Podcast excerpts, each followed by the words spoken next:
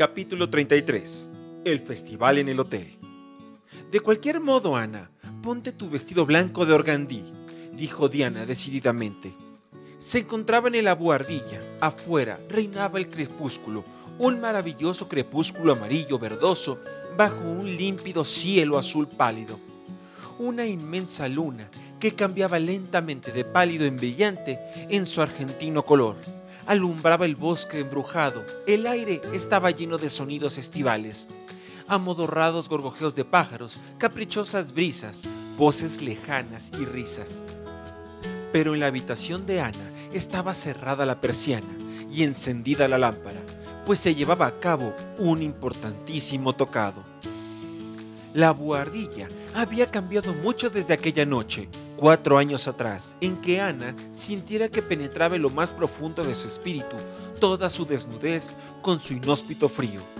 Los cambios habían surgido y Marila convino en ellos con resignación hasta que el cuarto quedó convertido en el nido más dulce y delicado que pudiera desear una jovencita. La alfombra de terciopelo con rosas y las cortinas de seda, que fueron los primeros sueños de Ana, nunca habían llegado a materializarse. Pero estos se habían sosegado al crecer y no es probable que lamentara no poseerlas. El suelo estaba cubierto con una bonita estera y las cortinas que cubrían las altas ventanas, agitadas por las errantes brisas, eran de muselina verde pálido. Las paredes, si bien no estaban tapizadas con brocado oro y plata, estaban revestidas de un delicado estampado con flores de manzano y adornadas con un poco y buenos cuadros de la señora Alian le regalara. La fotografía de la señorita Stacy ocupaba el sitio de honor, y Ana se había impuesto la sentimental ocupación de poner siempre flores frescas en la repisa que se hallaba debajo. Aquella noche perfumaba la habitación la suave fragancia de las lilas.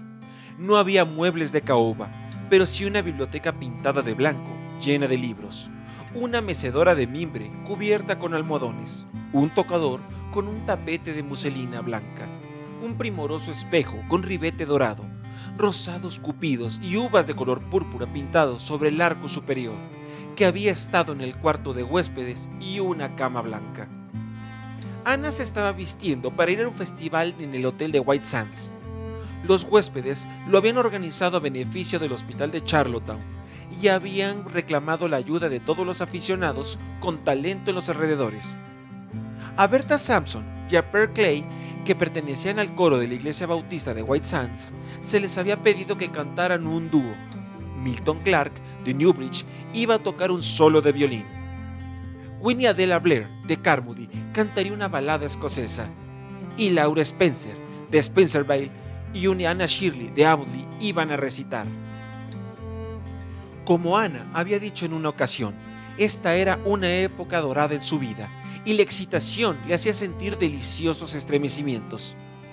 Matthew se hallaba transportado al séptimo cielo del orgullo por el honor que había conferido a Ana Marila no se quedaba atrás, aunque hubiera muerto antes que admitirlo, y dijo que no le parecía correcto que un grupo de jóvenes fueran al hotel sin la compañía de una persona responsable. Ana y Diana iban a ir con Jane Andrews y su hermano Bill en su coche de doble asiento, y también concurrían varios jóvenes y jovencitas de Avonlea. Se esperaba un grupo de visitantes del pueblo y después del festival se serviría una cena a los participantes. ¿Realmente te parece que el organdí será lo mejor? inquirió Ana ansiosamente. Creo que el de muselina azul estampada es más bonito y sin lugar a dudas, más a la moda. Pero el blanco te queda mucho mejor, dijo Diana. Es tan delicado. El de muselina es almidonado y te hace parecer demasiado puntillosa, pero el de organdí da la impresión que la forma parte de ti. Ana suspiró condescendientemente. Diana estaba adquiriendo reputación por su buen gusto en el vestir y sus consejos eran muy solicitados. También ella estaba muy guapa aquella noche especial con un vestido rosado, color que Ana siempre tendría que prescindir, pero que no iba a tomar parte en el festival. Su apariencia era de menor importancia. Todos sus anhelos se concentraban en Ana, quien, para honor de Avonlea, debía estar vestida y adornada como para desafiar cualquier mirada. Corre un poco más ese volante. Así. Ven, déjame atarte el cinturón.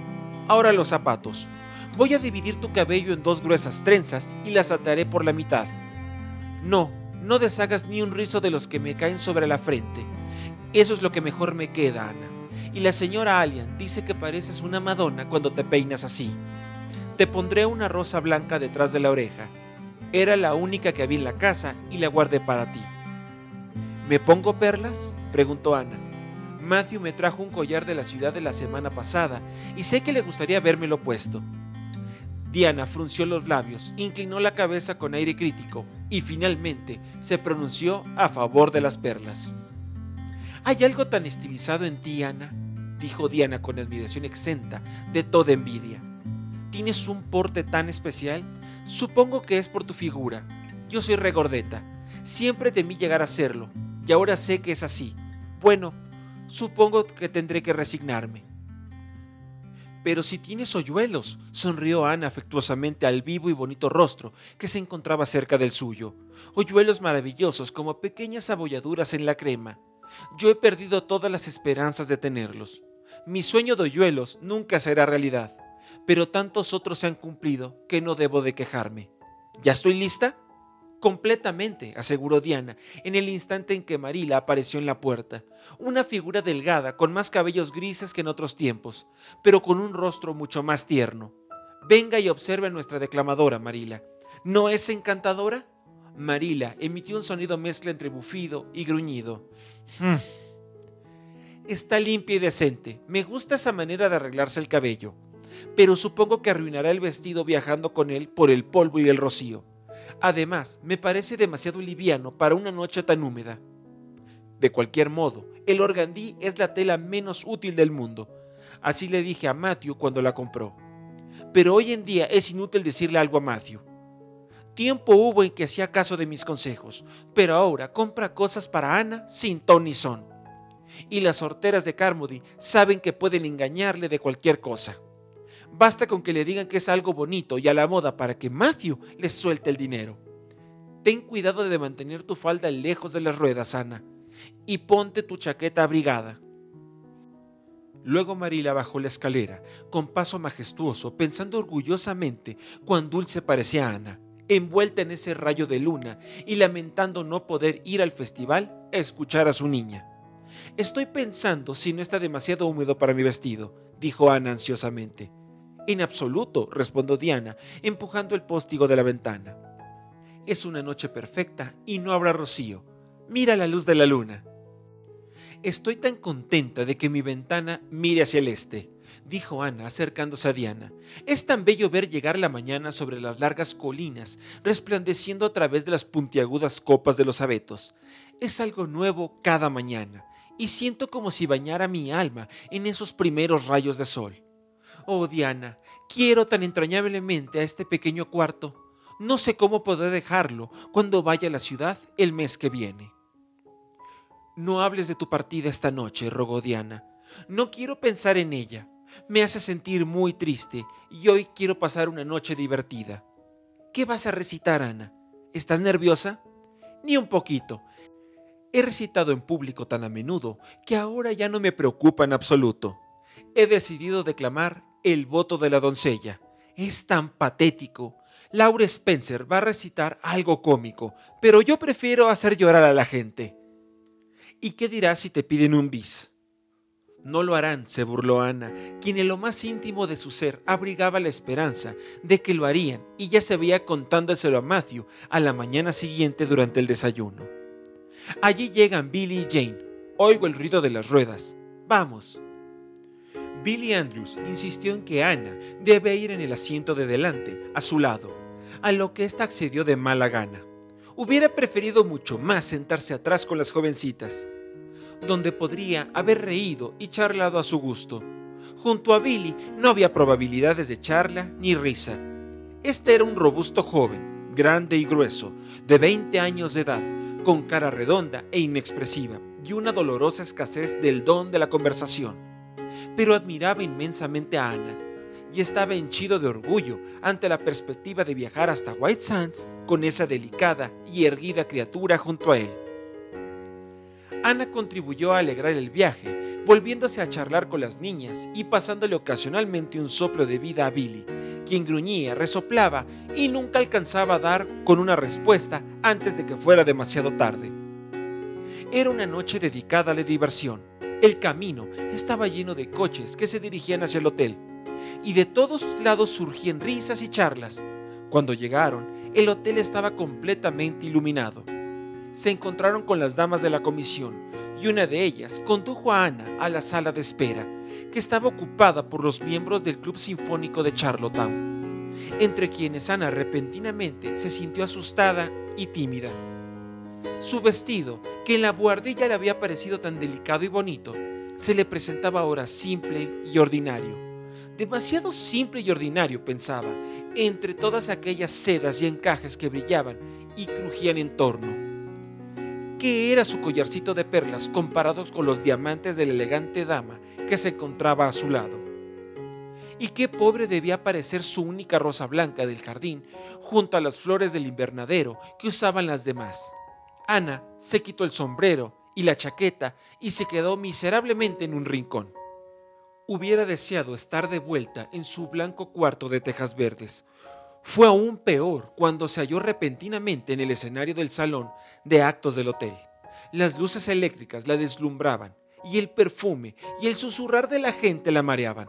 Deseaba hallarse entre el auditorio con Diana y Jane, quienes parecían estarlo pasando estupendamente se encontraba aprisionada entre una fornida dama vestida de seda rosa y una joven alta, de mirada desdeñosa, que llevaba un vestido de encaje blanco.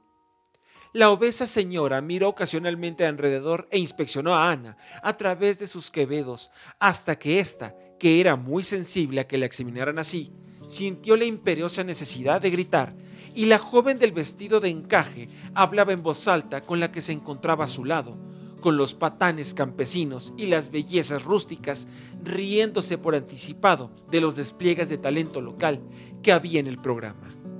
Ana pensó que odiaría a la del vestido blanco hasta el fin de sus días.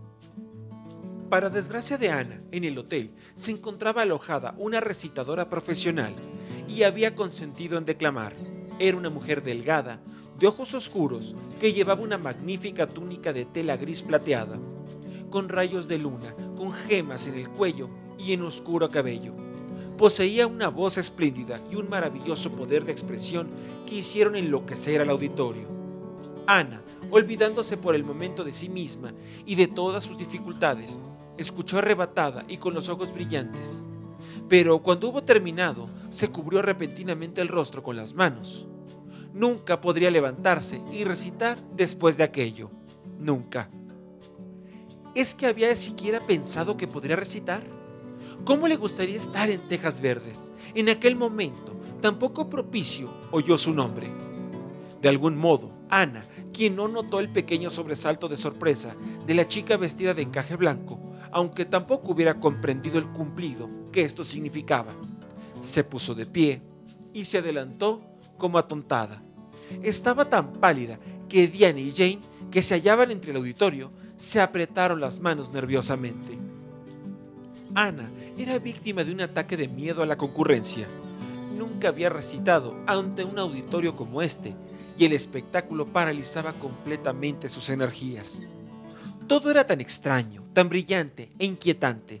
Las filas de damas con trajes de fiesta, los rostros críticos, toda la atmósfera de riqueza y cultura que la envolvía había mucha diferencia con los sencillos bancos del club del debate ocupados por los rostros simpáticos y familiares de amigos y vecinos. Esas gentes, pensó, serían jueces implacables. Quizá, al igual que la joven del vestido blanco, que se divertían por anticipado ante los rústicos esfuerzos, se sintió desesperada, avergonzada y miserable. Le temblaron las rodillas, se agitó su corazón y sintió que se desmayaba no podía pronunciar ni una palabra y hubiera huido del escenario a pesar de la humillación que le acarrearía el hecho.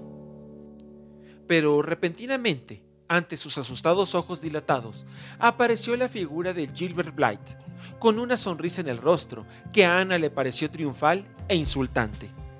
En realidad, no había nada de eso. Gilbert simplemente sonreía apreciativamente por el espectáculo en general y en particular ante el afecto producido por la silueta blanca de Ana y su cara espiritual contra un fondo de palmas. Josie Pye, que había ido con él, estaba sentada a su lado y su rostro sí que se mostraba un triunfo insultante. Pero Ana no vio a Josie y de haberlo hecho no le habría dado la importancia. Respiró profundamente, erguió la cabeza con orgullo, sintiendo que el valor y la decisión sacudían su cuerpo. No fracasaría delante de Gilbert. Él nunca tendría ocasión de reírse de ella. Nunca, nunca. El miedo y los nervios se desvanecieron y comenzó a recitar. Su voz clara y dulce llegó hasta los rincones más lejanos del salón, sin un temblor o interrupción. En un instante se recuperó y como reacción ante aquel horrible momento de parálisis recitó como nunca, como nunca lo había hecho. Cuando terminó hubo un estallido de aplausos. Ana volvió a su asiento sonrojada por la timidez y por el placer. Para encontrarse con la dama del vestido de seda rosa, le oprimía la mano y se la sacudía vigorosamente. Querida, has estado espléndida, bufó. He llorado como una criatura, te lo aseguro. Anda, te están aplaudiendo. Quieren un bis. Oh, no, no puedo hacerlo, dijo Ana confusa. Pero sin embargo, debo ir o Matthew se sentirá desilusionado. Él dijo que me pedirían un bis. Entonces, no desilusiones a Matthew, exclamó la dama de rosa riendo. Sonriendo ruborizada, con los ojos brillantes, Ana volvió ágilmente y recitó una amena y graciosa sección que cautivó aún más al auditorio. El resto de la noche completó con un pequeño triunfo. Cuando el festival hubo terminado, la robusta dama de rosa, que era la esposa de un millonario norteamericano, la tomó debajo de su protección y la presentó a todo el mundo y todos fueron muy amables con ella. La recitadora profesional, la señora Evans, se acercó a conversar con Ana y le dijo que tenía una voz divina y que interpretaba sus poesías magníficamente. Hasta la joven del vestido de encaje blanco tuvo en ella un pequeño cumplido. La cena tuvo lugar en el gran comedor espléndidamente decorado. Diana y Jane también fueron invitadas, ya que habían ido con Ana. Pero Bill no pudo ser hallado, pues se había fugado ante el temor de que se le invitara. Sin embargo, estaba esperándolas en el coche cuando todo hubo terminado, y las tres jovencitas salieron a la blanca y tranquila luz de la luna. Ana suspiró profundamente y miró el cielo azul más allá de las oscuras ramas de los abetos. Oh, qué alivio era encontrarse otra vez fuera del medio de la pureza y el silencio de la noche. Qué grandioso y maravilloso estaba todo, con el murmullo del mar y las oscuras escolleras, como formidables gigantes, guardaban las costas. ¿No ha sido todo espléndido? suspiró Jane cuando volvían. Me gustaría ser una rica americana y poder pasar los veranos en un hotel, usar joyas y vestidos escotados y comer todos los días sorbetes y ensaladas de pollo. Estoy segura de que eso sería mucho más divertido que enseñar en una escuela. Ana, tu declamación fue simplemente grandiosa. Aunque al principio me pareció que nunca ibas a comenzar, creo que estuviste mejor que la señora Evans. Oh, oh, oh, no digas eso, eso, no digas esas cosas, Jane, dijo Ana rápidamente, porque son tonterías. No pude haber estado mejor que la señora Evans. Bien sabes que es una profesional y yo solo soy una colegiala con un poco de arte para recitar. Me doy por satisfecha con haber gustado a todos. Tengo un cumplido para ti, Ana, dijo Diana. Por lo menos, creo que debió ser un cumplido por el tono en que me lo dijeron. De cualquier modo, Parte de él lo fue. Había un americano sentado detrás, de apariencia muy romántica y ojos y cabellos negros. Josie Pye dice que es un distinguido artista y que la prima de su madre, que está en Boston, está casada con un hombre que fue al colegio con él. Bueno, ¿no es cierto, Jane, que oímos decir quién es la niña que está en el escenario con ese espléndido cabello de Tiziano? Me gustaría pintar su rostro. Pero Ana ¿Qué quiere decir cabello de Tiziano? Creo que significa simplemente rojo, rió Ana. Tiziano era un artista famoso a quien le gustaba pintar mujeres con cabellos rojos. ¿Han visto la cantidad de diamantes que llevaban las señoras? suspiró Jane. Eran simplemente deslumbrantes. ¿No les gustaría ser ricas? Somos ricas, dijo Ana firmemente. Tenemos 16 años, somos felices como reinas y más o menos todas tenemos sueños. Miren el mar, todo de plata y sombras y en sueños de cosas no vistas. No podríamos gozar más de su hermosura por el hecho de que tuviéramos millones de dólares y diamantes. Aunque pudieras, sé que no te cambiarías por ninguna de esas mujeres. ¿Te gustaría ser esa joven del vestido de encaje blanco y parecer siempre descontenta, como si hubieras nacido de espaldas a la belleza del mundo? ¿O la dama de seda rosa, amable y gentil como es, pero tan robusta y baja que no tiene figura? ¿O la señora Evans, con esa triste mirada en los ojos? Debe de haber sido muy desgraciada alguna vez para tener esa mirada. Sabes que no lo harías, Jane Andrews. O no sé exactamente dijo Jane dudando. Pienso que los diamantes serían un gran consuelo para cualquier persona. Bueno, yo por mi parte no quiero ser más que yo misma, aunque nunca tenga el consuelo de los diamantes, declaró Ana. Me siento perfectamente feliz siendo Ana de las Tejas Verdes, con mi collarcito de perlas. Sé que Matthew me lo regaló con más cariño del que nunca ha conocido la señora vestida de rosa.